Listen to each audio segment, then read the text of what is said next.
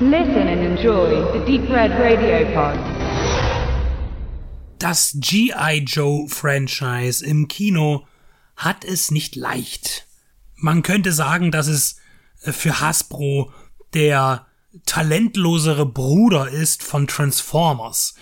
Denn die Filme liefen im Kino wesentlich erfolgreicher und Dennoch hält Hasbro an G.I. Joe fest, denn schließlich ist G.I. Joe für Hasbro insofern wichtig, weil es das Aushängeschild des Unternehmens ist, des amerikanischen Spielzeugherstellers.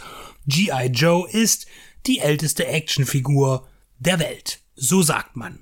1964 hat man das probiert als, wenn man jetzt böse ist, was aber viele auch so äußerten als Barbie für den Jungen. Man hatte sehr große Bedenken, ob eine, eine Spielpuppe für Jungs genauso attraktiv und erfolgreich laufen kann wie eben die Barbie von Mattel für Mädchen. Es gab viel Skepsis, Hasbro hat es versucht und hatte dann mit einer äh, ja angepassten Werbestrategie auch großen Erfolg. Angelehnt war das Ganze an den erfolgreichen US-Soldaten aus dem Zweiten Weltkrieg. Und da das Universum da auch schon sehr ausbaufähig war, hat man immer mehr Waffengattungen und Figuren hinzugestellt, die alle unter dem Namen G.I. Joe funktionierten. Das heißt, man hatte eine Spielzeugpuppe, also Actionfigur, so wurde es dann genannt, eine Male Action Figure, weil sich das für Jungs besser verkaufen lässt, und konnte die mit verschiedenen Uniformen, Anzügen, Kampfausrüstung eben ausstatten. Ein lukratives Geschäft.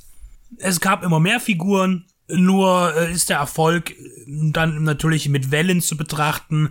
Äh, zum Ende des Vietnamkrieges waren dann, das war das US-Militär nicht mehr so populär und da ging man auch am Spielzeugmarkt zurück von der sehr militärischen Ausrichtung hin zu einer Adventure-Figur, zu Agentengeschichten. Das Ganze wurde ein bisschen umstrukturiert zu einer international agierenden, ja, äh, schlagkräftigen Einheit.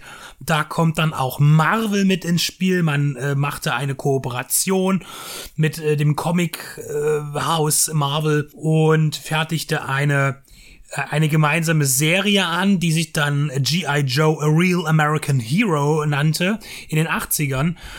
Und aus dieser Reihe stammen auch die Charaktere und Figuren, die dann später in Zeichentrickserien, aber auch in den Realverfilmungen seit 2009 Verwendung finden. Jetzt ist es so, dass das äh, Kino-Franchise von G.I. Joe ja schon von den Erscheinungsjahren zeigt, dass da irgendwas nicht so richtig gut gelaufen ist. Der erste G.I. Joe-Film, Geheimauftrag Cobra, kam 2009 und dann ließ man sich nochmal vier Jahre Zeit für den zweiten Teil. Der sollte eigentlich auch ein bisschen eher kommen, aber da gab es so ein paar Probleme in der Produktion. Dazu gehe ich dann noch gleich drauf ein. Und jetzt, äh, 2021, also nochmal, ja, sieben, acht Jahre später, äh, beginnt man das Ganze neu aufzurollen und Hasbro in Kooperation, wie schon vorher mit Paramount und auch mit MGM im zweiten Versuch äh, will man das Hasbro Cinematic Universe kreieren und beginnt mit einer Origin Story zu der Figur Snake Eyes. Äh, wobei das jetzt relativ einfach gestrickt ist. Man brauchte irgendwie so einen Namen. Es ist aber gleichzeitig auch die Origin Story zu Storm Shadow. Die beiden haben ja so eine Fehde. Das ist auch in den Filmen immer wieder ein bisschen, ist es dargestellt ähm, so als eigentlich Brüder, die aber auf äh, gegenüberstehenden Seiten gegeneinander immer wieder antreten müssen. Äh, sie sind jeweils Teil der verschiedenen Organisationen. Wir haben eben hier die GI Joe, hm, das sind die Guten. Da ist eben der Snake Eyes platziert und auf der anderen Seite Storm Shadow bei Cobra. Das ist die böse Gegenorganisation, die seit den 80er Jahren in dieser Marvel Koop äh, kreiert wurde. Bevor ich jetzt zu dem eigentlich zu besprechenden äh, Origin-Film äh, Snake Eyes komme, möchte ich noch kurz auf die G.I. Joe-Filme äh, zuvor eingehen, die ich mir dann tatsächlich noch einmal angeguckt habe. Äh, Steven Summers übernahm die Regie beim ersten und passt eigentlich sehr gut da rein. Er ist ja äh, ganz groß geworden mit seiner Mumien-Interpretation mit Brandon Fraser und Arnold Vosloo. Äh, die beide spielen äh, auch hier in unterschiedlich großen Rollen aber eben eher nebenher auch in G.I. Joe Geheimauftrag Cobra von 2009.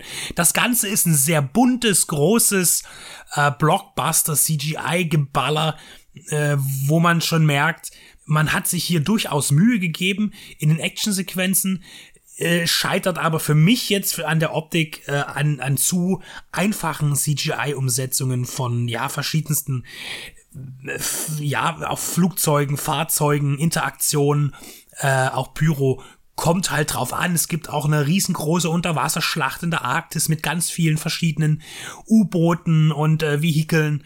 Und das ist alles sehr aufwendig äh, darzustellen, hat man sich hier aber ein bisschen zu leicht gemacht, mutmaßlich auch aus Kostengründen. Denn hier ein Franchise neu zu starten, äh, das so viel Effekte notwendig hat, das ist insofern schon spannend, weil man hätte es ja auch vereinfachen können. Aber die reaktionäre Ausrichtung der ursprünglichen G.I. Joe-Figur kam natürlich nicht mehr in Frage, weil man sich schon an diese 80er Jahre halten wollte. Man hätte natürlich auch irgendwie ein Zweitweltkriegs äh, bis Vietnam-Thema wählen können, was einfacher ist, irgendwelche Schurken, die von einer Spezialeinheit im Dschungel weggeballert werden.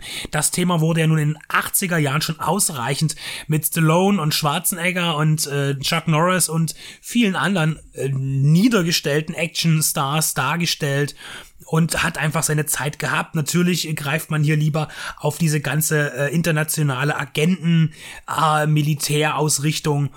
äh, wo man mehr Handlungsspielraum hat, auch um super Schurken darzustellen, aber auch Superhelden in einer solchen Taskforce.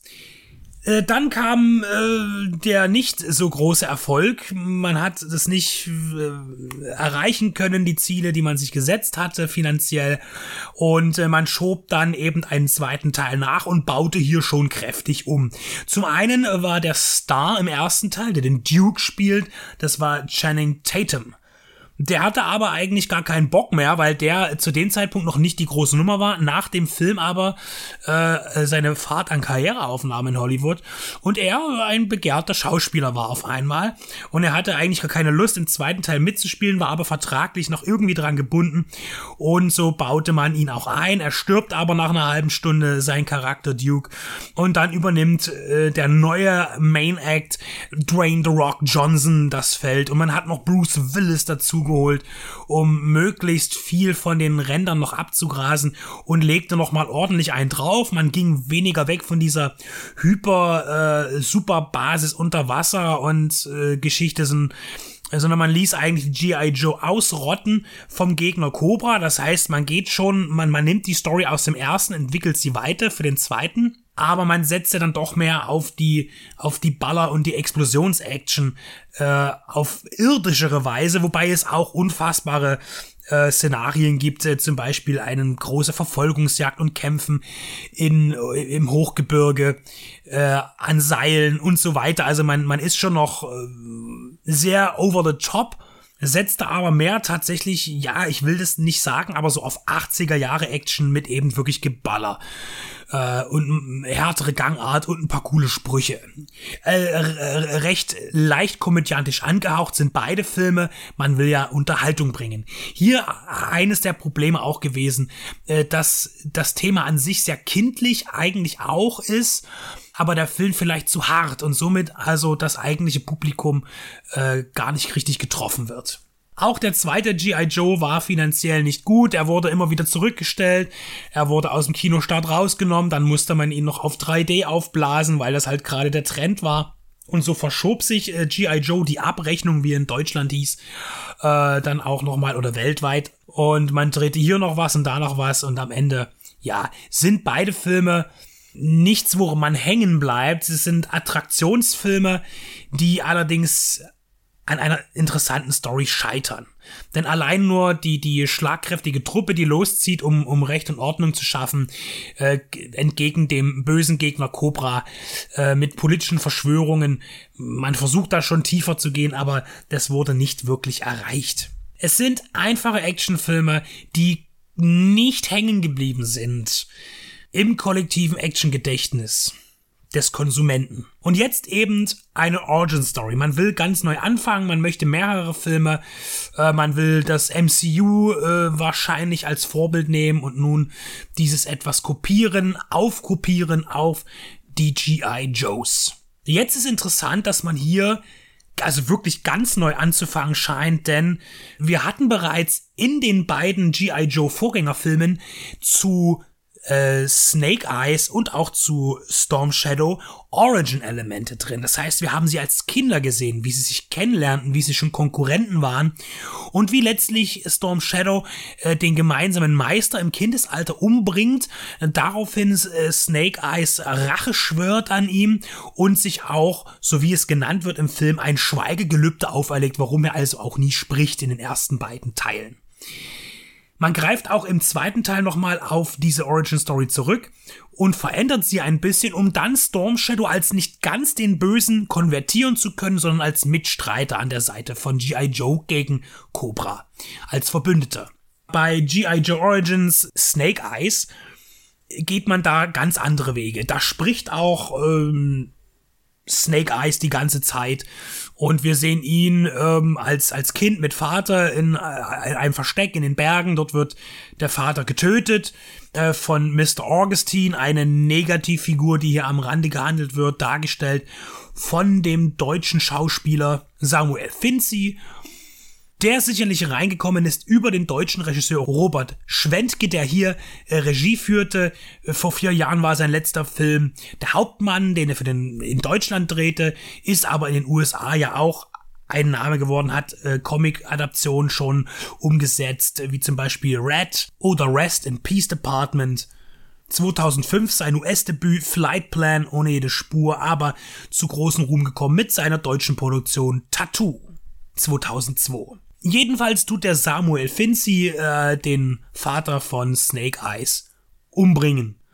Und Snake Eyes schwört ewig Rache, dann springen wir 20 Jahre weiter nach LA, ähm, wo ihm jemand anbietet, er könne ihm Zugang verschaffen zu Mr. Augustine und würde ihm die Rache äh, ja, ermöglichen, nachdem Snake Eyes 20 Jahre als äh, harter Typ durch sich durch die Welt gekämpft hat, auch in so Hinterhofkämpfen und alle platt gemacht hat als Kampfsportler äh, und bietet ihm jetzt an, äh, wenn er in seine Organisation eintritt und für ihn arbeitet, würde ihm diese Rache möglich machen. Ja, und so gerät er wiederum äh, als Spion in den sogenannten Arashkage-Clan, ich hoffe, ich spreche das so richtig aus. Das ist wiederum eine, naja, gute Organisation. Die sind in Japan, arbeiten mit G.I. Joe zusammen. Das kriegt man dann erst nach 50 Minuten mit. Da geht es erstmal gar nicht um G.I. Joe, die treten dann irgendwann mal in Erscheinung. Allerdings auch nur durch eine Person. Und was die genau machen, habe ich nicht verstanden. Sie sind zum Schutz von Japan da. Das ist auch so ein Clan. Also entgegen der Yakuza eine gute Organisation, eine gute Untergrundorganisation. Ja, die auch ein Familiengeheimnis, die, die haben irgendwie so ein, so ein nukleares Juwel, mit dem man, wenn man es in die Hand nimmt, so übernatürliche Kräfte entwickelt. Und äh, das soll halt gestohlen werden von dem äh, Kenta, dem denjenigen, der jetzt äh, Snake Eyes für sich gewonnen hat zur Spionage bei den Gegnern. Der gehört auch mit in diese Arash KG-Familie rein.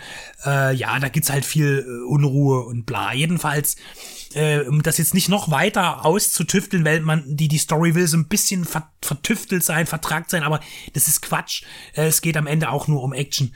Ähm, jedenfalls erkennt Snake Eyes äh, am Ende, dass er für das Gute kämpfen muss, äh, fühlt sich dann auch ausgenutzt, äh, überlegt sich dann auch sehr wohl, ob Rache noch das Richtige ist, was ihn antreibt. Und er findet sich da sozusagen.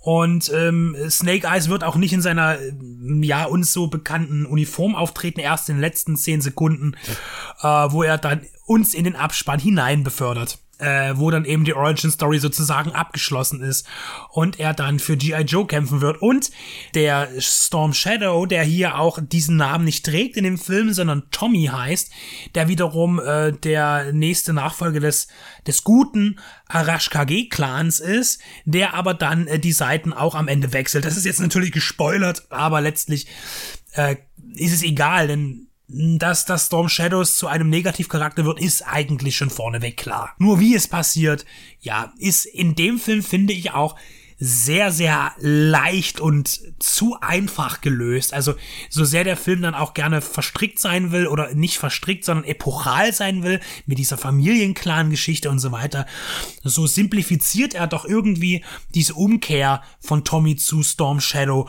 der dann eben zu Cobra übergeht. Ja, die Story ist ähm, ein Vehikel um äh, Action darzustellen. Man bleibt ein bisschen vorsichtig beim Budget, man bleibt unter 100 Millionen US-Dollar. Das zeigt schon, wie, wie groß das Vertrauen ist von Hasbro. Man will sich erstmal rantasten.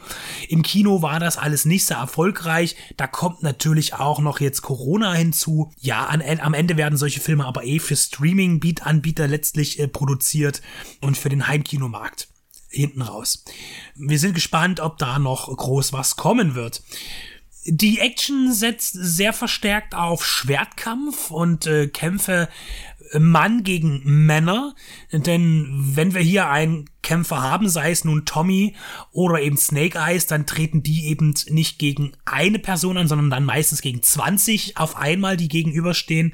Das Ganze hat so ein bisschen den Touch von, ja, dem klassischen Samurai-Film, kann man sagen, ja, wo dann auch immer der eine gegen 100 Kämpfer an, an, ansteht, die ihm entgegenkommen. Ähm, ja, und so wird sehr viel auf äh, Handgemenge und Schwertaction gesetzt. Das ist alles sehr schnell abfotografiert, äh, da es in der Art und Weise, wie es dargestellt wird, sich nicht wirklich variiert innerhalb des Films, wird das irgendwann doch relativ ermüdend. Ja, also man hätte hier die Action mehr äh, vervielfältigen müssen, verschiedene Sachen einbringen müssen, um nicht zu sehr, dass das so, dass es nicht zu banal wird. Was bei dem Film gut ist, das muss ich ja mittlerweile immer noch dazu sagen.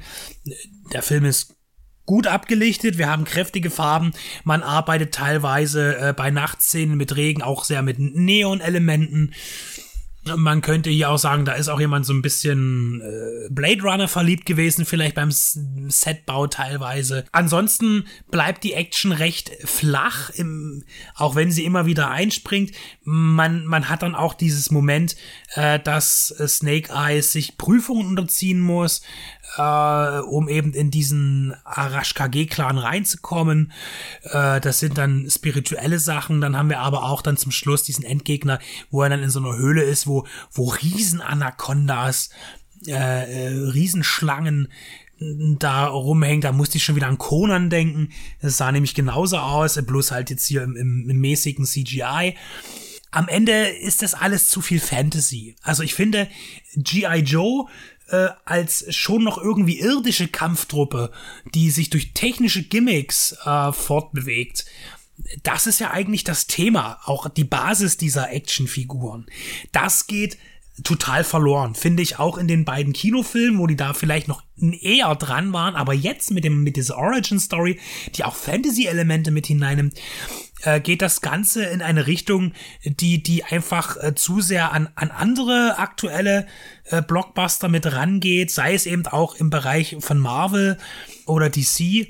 Äh, man will sich dazu sehr, glaube ich, anbiedern beim Publikum, um denen ähnliches zu bieten, anstatt was ganz eigenes zu machen. So eine harte äh, Nummer zum Beispiel wo es wirklich um eine Kampftruppe geht, die einfach mit dem, was sie bei sich hat, voranschreitet, ohne so übermächtige Skills, einfach durch technische und taktisches Wissen sich in einer Mission fortbewegt. Aber daran ist hier nicht zu denken, man will größer sein, größer werden und sich nicht wirklich auf die Basis eigentlich zurückberufen. Äh, man, was, was würde ich denn schon vermissen? Die ganzen Designs auch schon in den, in den äh, früheren G.I. Joe Realverfilmungen, das hat auch nichts mehr irgendwie mit den Spielzeugen zu tun. Ich persönlich hatte nie Anteil an dieser Spielreihe, äh, dieser Spiel Spielfigurenreihe von G.I. Joe. Ähm, ich kenne das auch jetzt nur in der Nachrecherche. Für Actionfiguren interessiere ich mich schon ein wenig, aber äh, mit G.I. Joe habe ich mich da nie befasst. Ich war immer ul ultra hammer äh, beeindruckt von diesem riesigen, äh, von der USS Flag, ja, dieses, dieser, äh, dieser Flugzeugträger, den man gebaut hat äh, für die Spielzeugreihe, der ist ja riesig, da lohnt es sich mal Bilder anzuschauen im Netz, das ist erschreckend, äh, was dort für die heimischen Jungskinderzimmer hergestellt wurde und, und die typischen Fahrzeuge, die dazu und auch, auch Flugzeuge, die dazu erhältlich waren, da ist gar kein Vergleich irgendwie da äh, zu, zu dem, was dann in den Filmen vorkommt. Aber das gleiche könnte man jetzt sagen, ist ja auch bei den Transformers-Filmen gewesen. Ähm, da waren die Figuren ja auch ähm, aus millionensten Kleinteilen dann bestehend, wie sie sich im CGI transformieren. Das hat ja auch nichts mehr mit der klassischen Transformation einer Transformer-Figur zu tun. Auch wenn die Charaktere hier natürlich bedient wurden, die man kannte aus der Reihe. Aber das ist eben ein Problem, das Hasbro klären muss mit sich selbst, was sie wollen, was will Hasbro, was will, was wollen die Ko Kooperationspartner, äh, wo soll die Reise hingehen. Ich denke, das hier ist nicht der richtige Weg. Also nicht für mich. Also ich habe kein Interesse, das Franchise jetzt neu zu starten, für mich als Zuschauer. Denn das ist für mich schon mit den anderen beiden Filmen in den Sand gesetzt worden. Es herrscht hier, glaube ich, große Uneinigkeit und vor allem nicht der Willen, etwas Eigenes herzustellen, etwas, das eigen auf dem Markt auffällt. Natürlich ist das auch ein Risiko, äh, aber andererseits ist das andere auch ein Risiko, einfach den Leuten wieder das vorzusetzen, was sie irgendwie schon tausendmal gesehen haben, ähm, macht am Ende auch keinen Sinn. Denn das ist einfach nur Massenware. Man guckt sich das an, man vergisst es wieder, braucht es auch nicht nochmal. Das ist sehr schade. Denn äh, auch wenn das alles immer sehr militärisch aufgeladen ist und man ja auch sagen muss, ist das jetzt wirklich toll, dass, äh, dass man so militärisches Spielzeug und dass man das so heroisiert. Ja, ist es moralisch in irgendeiner Form ansprechenswert? Sicherlich, da kann man darüber eine Studie machen, da kann man drüber diskutieren.